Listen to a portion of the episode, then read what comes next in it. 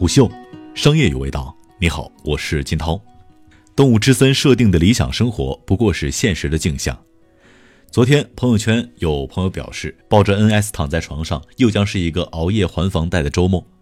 没错，他说的就是熬夜干集合了《动物森友会》这款游戏。由于游戏中狼蛛只在晚上七点到凌晨四点之间出现，所以他选择熬夜抓狼蛛还房贷。如果还不知道动森，仿佛被世界抛弃了一样。集合了动物森友会是任天堂继健身环大冒险之后又一火速出圈的主机游戏，在国内 NS 的持有率基本盘保证下，凭借着强大的自定义系统和互动属性，成为疫情期间全球玩家社交的新阵地。单单在微博上，这款游戏相关的话题阅读量加起来就轻松超过了六亿，绝对是开创历史的现象级主机游戏。从销量来看，集合了动物森友会三月二十号发售，首周三天，三月二十号到三月二十二号，实体销量一百八十八万零六百二十六套，不仅在多个国家均是 NS 平台的销量冠军，还成功达成了 NS 游戏史上的首周销量榜第一。据游戏产业分析师 Benji Sales 表示，集合了动物森友会很有可能成为 Switch 史上前三大畅销的游戏，在未来几个月内，它的出货量将超过前作《来吧，动物之森》，达到一千两百万以上。动森为什么能够让全球玩家如此上头呢？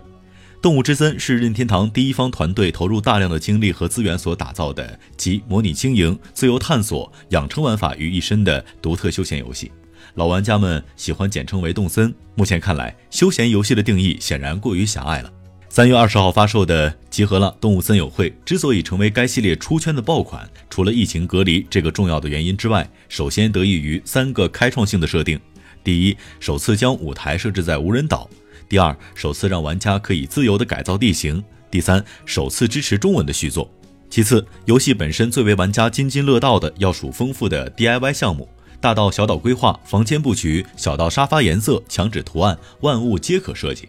守望先锋玩家打造出了英雄同款夹克衫，从艾泽拉斯过来的魔兽玩家则呐喊着为了部落。日本网友不仅热衷于服装设计，还会为心爱的动漫和游戏打 call。最后，动森的细节表现简直让人佩服的五体投地。游戏中，小到电扇吹过时真有风，不同动物走过沙滩时脚印不同，外面下雨，窗户有雨滴等等；大到邻居能够准确的记住相处的天数，游戏与现实当中的天气时间同步的真实时间机制。所以在如何定义动森系列续作的时候，谭兹在文章当中写道：之前听别人描述，以为动物森友会是一款偷菜游戏。但一点点看下来，其实是偷菜、卖鱼、养老、房贷模拟器、蜘蛛纸牌、奇迹暖暖、王者荣耀、创造营，它无法被准确定义。内容就像是一个黑箱，玩成什么样子完全取决于玩家自己。人人都想过另一种生活，是的，很多玩家想要逃避学习、工作和生活的压力，动森无疑成为最合适的精神庇护所。源于动森设定上的超高自由度和包容性，才让网友天马行空的想法能够逐一落地。难怪有玩家说，动森里有我想要的生活。每次路过看到花台，仍然想踩上边缘走路；看到路边的草，仍然想去摸。但是现实里他不敢，因为他觉得会被笑话。但是在动物森友会里面，他把抓的虫子给大家看，大家都会为他鼓掌。不过，当你真正开始干动森之后，才会发现这款游戏披着休闲养成的外衣，实际上不知不觉开启了一场现实生活的镜像之旅。可能很多玩家要反驳，动森当中并未设定任何的 to do list，大家聚在一起享受虚拟的田园生活不就好了？怎么就变成镜像现实了呢？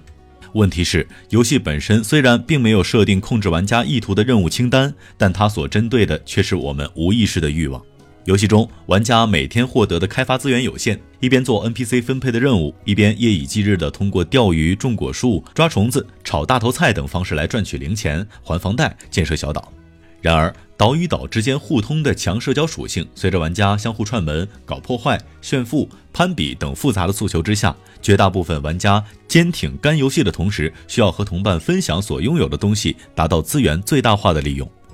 分享过程中的竞赛心态，导致玩家物质财富所需空间在正相关增长当中逐步攀升，玩家开始在满足欲望的路上疲于奔命。而且，对于游戏当中的欧皇而言，脸黑的玩家很可能一步赶不上。此后，无论进度还是看到游戏丰富性的时间，都将一直慢人一步。很多玩家还因此陷入了被各种颜色的鲈鱼和竹荚鱼支配的恐惧。一旦输在起跑线，在攀比心理的作祟下，大大降低了此后继续游戏带来的愉悦感。从这个角度看，动森俨然变成了一则荒诞无稽的人生寓言。难怪一些国外的玩家说，《动物森友会》系列其实是一个带有反乌托邦色彩的资本主义幻想。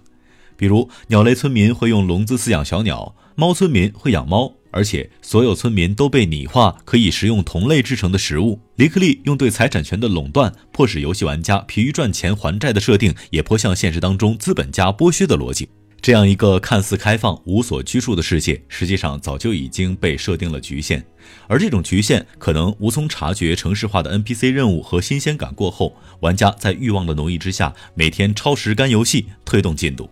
法国哲学家鲍德里亚说：“我们所有的真实，实际上都是拟真，在拟真中，真实被从非真实中重新调制出来，产生出比真实更真的超真实。”身处游戏的玩家们做出的选择究竟是自己的选择，还是设定控制之下的选择呢？游戏的内核是娱乐，但当大部分玩家开始攀比、寻找优越感时，自主选择权在不知不觉当中被游戏剥夺，玩家最终会成为娱乐的附庸，在好胜心的奴役之下，更加远离真实的世界和鲜活的人生。虎嗅商业有味道，我是金涛，四点水的涛，下期见。虎嗅。商业有味道。本节目由喜马拉雅、虎嗅网联合制作播出，欢迎下载虎嗅 APP，关注虎嗅公众号，查看音频文字版。